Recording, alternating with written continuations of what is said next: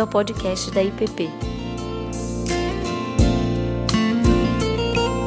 A mensagem que você está prestes a ouvir foi ministrada pelo pastor Ricardo Barbosa. O texto bíblico para a nossa meditação de hoje encontra-se em Gênesis capítulo 28, dos versos 10 a 22. É o encontro que narra o deserto de Jacó e o seu encontro com Deus. Diz assim a palavra do Senhor. Partiu Jacó de Berseba e seguiu para Arã.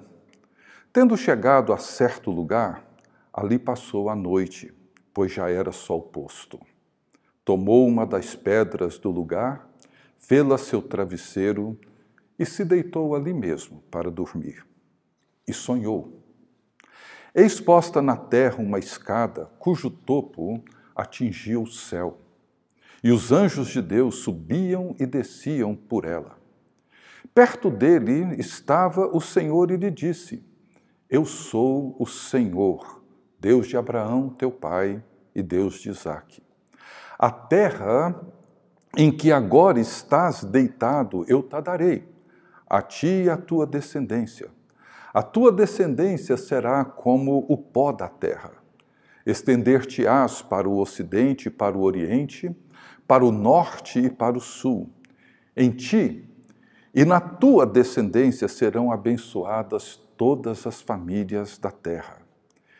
Eis que eu estou contigo e te guardarei por onde quer que fores, e te farei voltar a esta terra porque te não desampararei, até cumprir eu aquilo que te hei referido. Despertado Jacó do seu sono, disse: Na verdade, o Senhor está neste lugar, e eu não o sabia. E temendo, disse: Quão temível é este lugar! É a casa de Deus, a porta dos céus. E tendo se levantado Jacó cedo de madrugada, tomou a pedra que havia posto por travesseiro e a erigiu em coluna, sobre cujo topo entornou azeite. E ao lugar, cidade que outrora se chamava Luz, deu o nome de Betel. Fez também Jacó um voto, dizendo: Se Deus for comigo, e me guardar nesta jornada que empreendo, e me der pão para comer e roupa que me vista, de maneira que eu volte em paz para a casa de meu pai, então o Senhor será o meu Deus, e a pedra que erigi por coluna será a casa de Deus.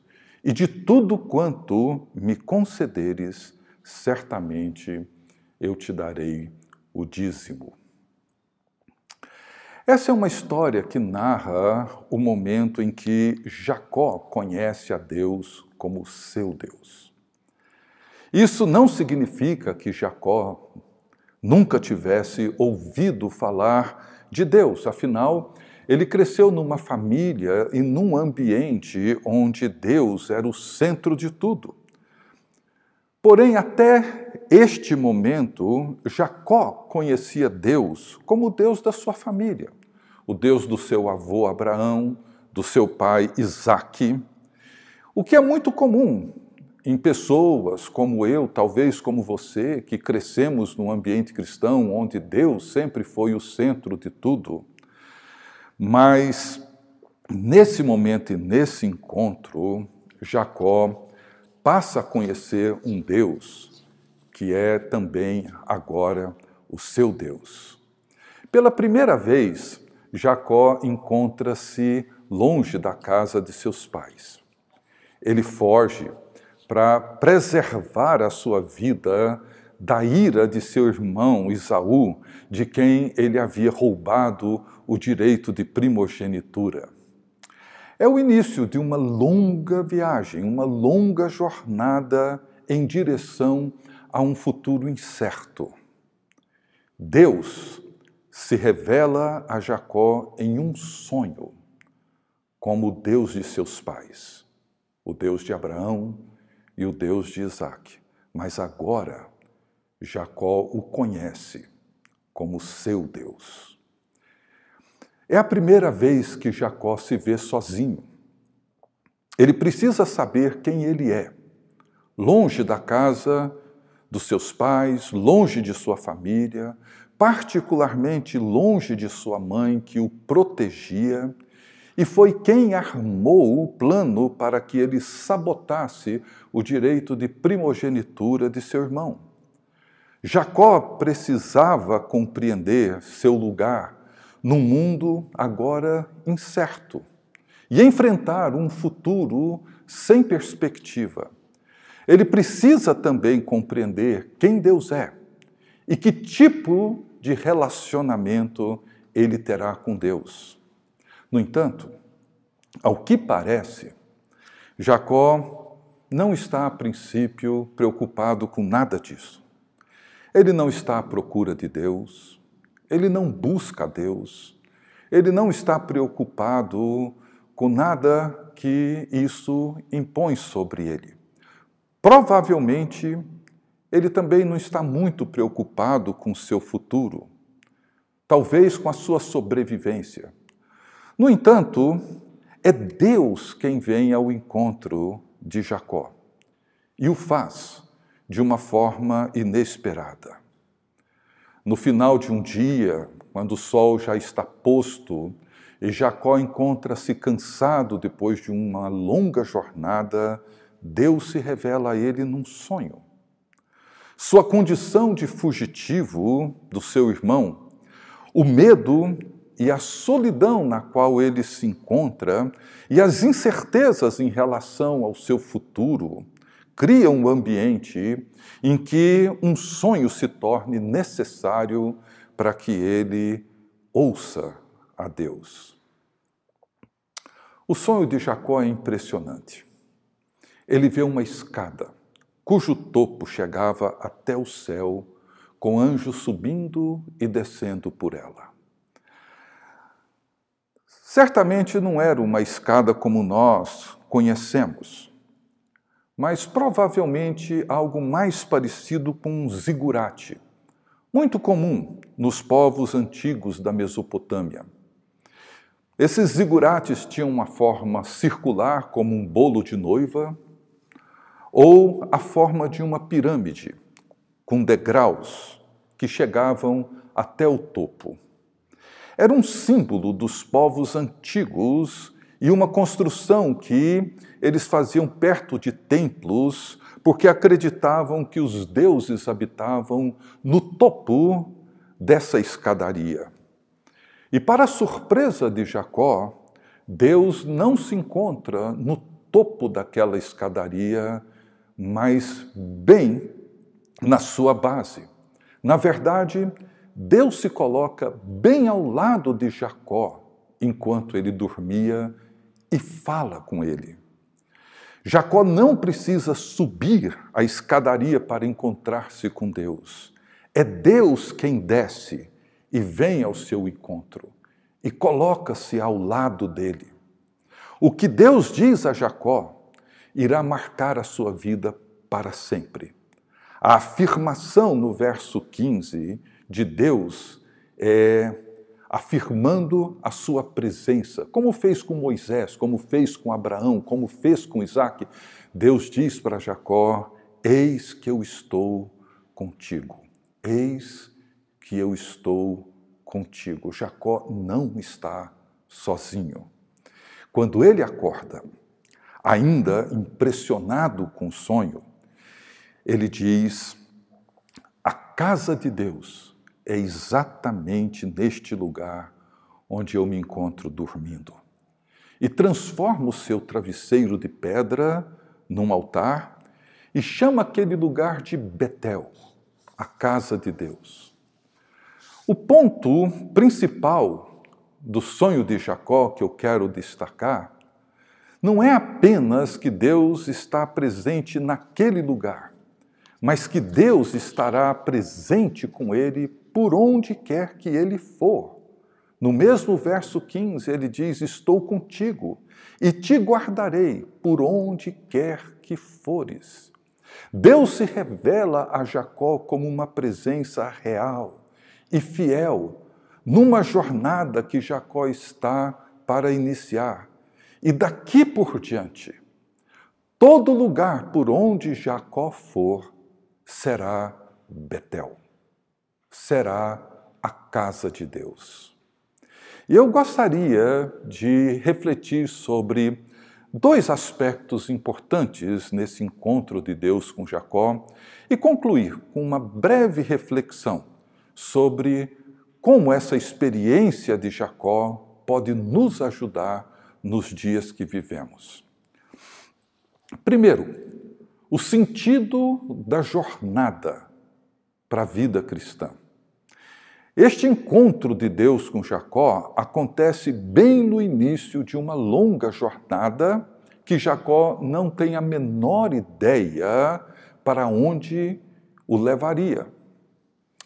Uma jornada semelhante à do seu avô Abraão, que deixa a sua terra, deixa a sua parentela para um lugar que ele não conhecia, para um lugar que ele não sabia.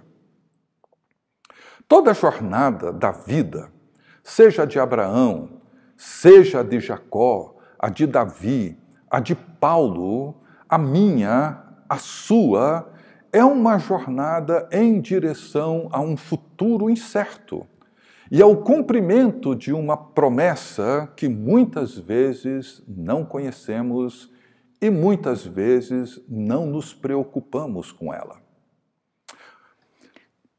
Porque essa não é a forma como nós vivemos hoje.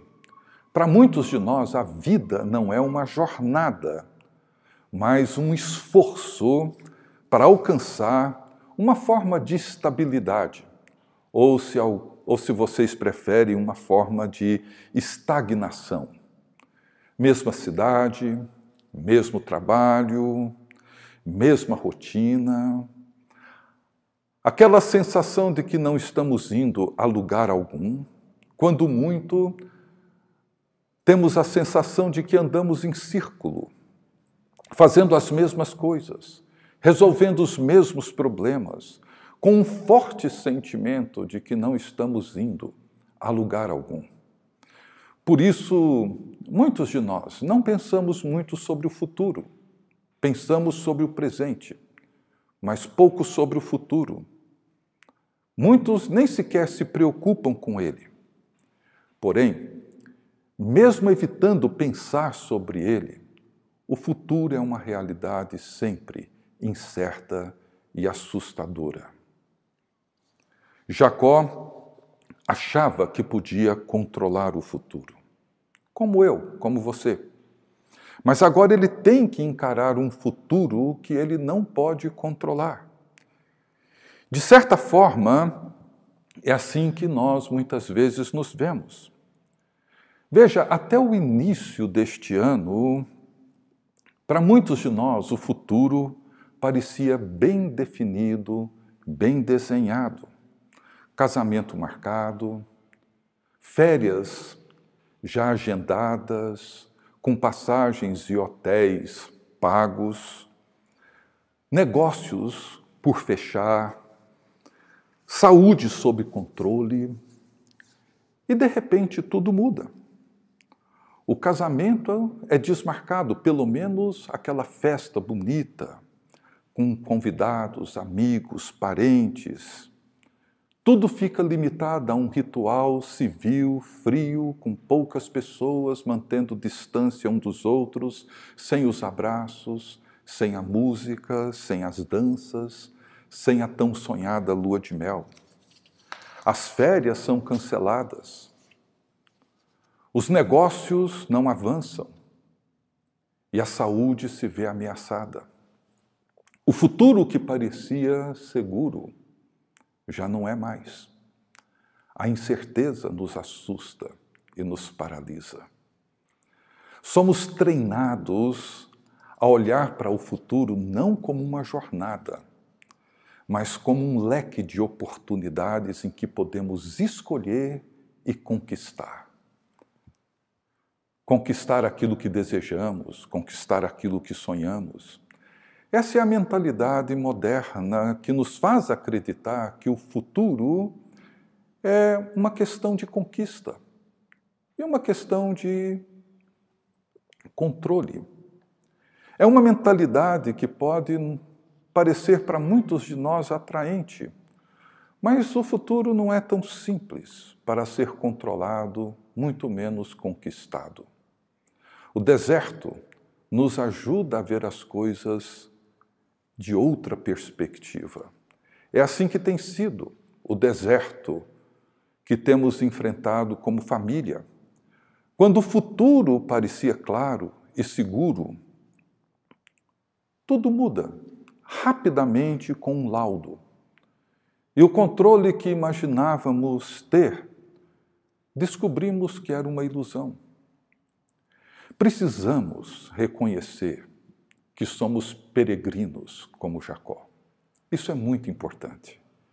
Tenho aprendido que o futuro é feito das escolhas diárias que fazemos em relação a Deus, em relação a nós e em relação aos outros. A alegria da vida não vem daquilo que conquistamos, mas daquilo que nos é dado quando recebemos o que não esperamos e muito menos o que merecemos. Alegria, ela acontece quando experimentamos a presença de Deus em todos os lugares. E é essa presença que me dá a segurança e não a suposta estabilidade que eu imagino ter. E vemos Deus cumprindo as suas promessas, realizando em nós os seus planos e os seus propósitos. E é apenas isso que eu desejo para mim hoje. Para Jacó, essas duas realidades eram as únicas certezas que ele tinha. A primeira, onde quer que ele vá, Deus irá com ele. E a segunda é que Deus irá cumprir na sua vida todas as promessas que Deus fez em relação a ele. Portanto, o futuro não está nas mãos de Jacó, nem nas minhas, nem na sua. O futuro está nas mãos do Deus vivo e verdadeiro. O segundo aspecto que eu queria destacar é sobre a solidão. Jacó, ele está sozinho.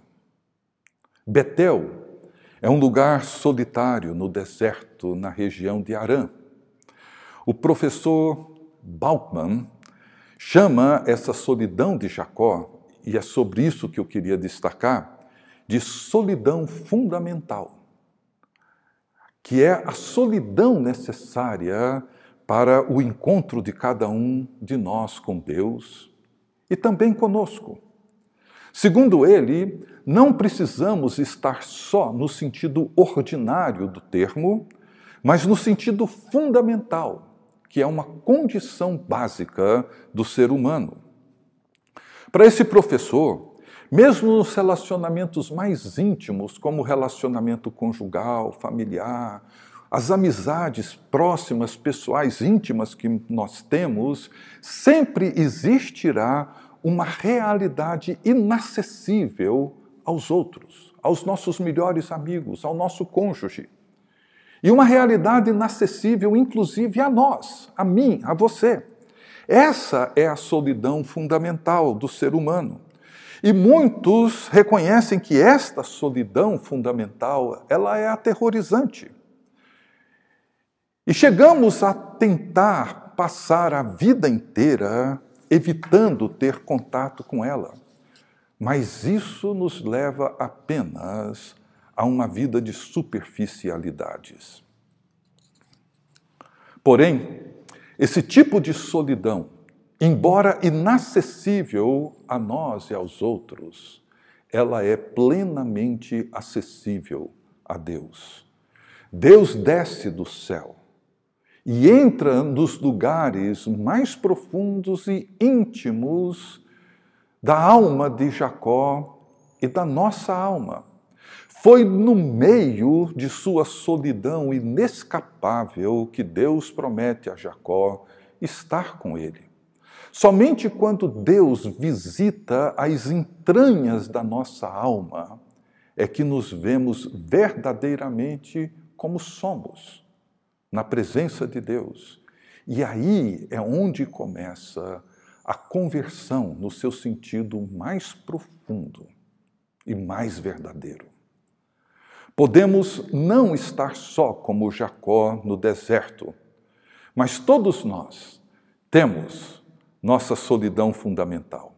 Não importa se temos uma boa família, um bom casamento, um bom emprego, bons amigos, em algum momento tenho que admitir que ninguém estará comigo nos recônditos mais profundos da minha solidão.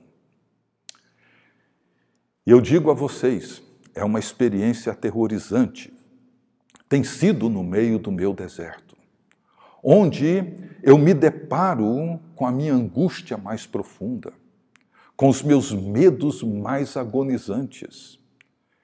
É neste lugar que eu clamo a Deus para que Ele me visite, seja num sonho, seja numa visão, seja pela Sua palavra, porque eu preciso, nesse lugar solitário da minha alma, ouvir que Ele está comigo e que as suas promessas serão cumpridas. Nós vivemos num mundo que procura preencher todos esses espaços vazios, criando inúmeras formas de entretenimento para ocupar a nossa mente, as nossas emoções. Nós temos Netflix, redes sociais, centenas de canais na televisão, para nos dar uma falsa sensação de liberdade, a fim de não entrarmos em contato com a solidão fundamental. Mas é a solidão que pode transformar esse lugar onde nós nos encontramos em nossa Betel, onde Deus nos visita e se revela como Deus conosco, Deus comigo, Deus com você e fazemos deste lugar a casa de Deus. O meu quarto de estudos tem sido a minha Betel nesses últimos meses. Então, o Deus de Abraão, de Isaac, torna-se também o Deus de Jacó, o meu Deus, o seu Deus, o nosso Deus. E eu queria concluir pensando nesse contexto que vivemos, que é possível que no meio de tudo isso que estamos vendo, ouvindo, vivendo, seja o deserto onde Deus deseja encontrar-se conosco, o nosso Betel, o lugar onde nossa segurança, sensação de controle, conquistas são desmascarados o lugar onde aprendemos que a vida é uma jornada, que somos peregrinos. Uma jornada para um futuro incerto, onde a única certeza que temos é de que Deus irá conosco e estará conosco. O lugar onde eu aprendo e reconheço que o mais importante do que conquistar a minha estabilidade e ter algum controle sobre o meu futuro é poder cumprir aquilo para o qual Deus me chamou, entender as suas promessas e os seus propósitos. O lugar onde eu entro em contato com a minha solidão fundamental. E posso ver Deus transformar, me transformar, a partir das entranhas da minha alma, me levando a experimentar uma nova confiança, uma nova liberdade e viver na esperança de que no fim terei a certeza de que Deus esteve comigo e cumpriu na minha vida os seus propósitos. Que esse deserto que todos nós estamos vivendo nesses dias de isolamento, de recolhimento, seja, meu querido irmão, irmã, o seu Betel, o lugar onde Deus virá e se encontrará com você nos lugares mais profundos da sua alma. Que Deus assim nos abençoe. Vamos orar? Deus bendito, Pai de Jesus Cristo, nosso Senhor, nosso Pai. Te louvamos porque o Senhor é santo, é justo, é fiel, é perfeito em todos os teus caminhos e misericordioso. Ó Deus, venha ao nosso encontro. Revele, ó Deus, a nós e em nós o teu reino de justiça Revele, ó Deus, a nós e em nós a tua presença, companhia. Revele, ó Deus, o teu poder, a tua graça, o governo do teu Filho Jesus Cristo sobre tudo o que acontece, de tal forma que, mesmo diante de um futuro incerto, de um futuro que nos assusta e nos amedronta, possamos seguir dia após dia com uma única certeza: o Senhor está conosco e nos guardará e cumprirá em nós todos os teus propósitos que a tua vontade se faça aqui entre nós, do mesmo jeito, da mesma forma como ela é feita nos céus. E que o Senhor nos dê tudo aquilo que a nossa alma necessita cada dia para sermos nutridos por Ti, pela Tua palavra, pelo encontro contigo, pela visita do Teu Espírito, a cada momento nos fortalecendo, abrindo os nossos olhos e ajudando-nos a dar um passo de cada vez em direção àquilo que o Senhor tem reservado a cada um de nós. Perdoa-nos, ó Deus, pelas nossas pelo nosso esforço inútil, vão, de querer por nós mesmos garantir o nosso futuro. Que possamos, ó Deus, nos entregar a Ti, nos render a Ti.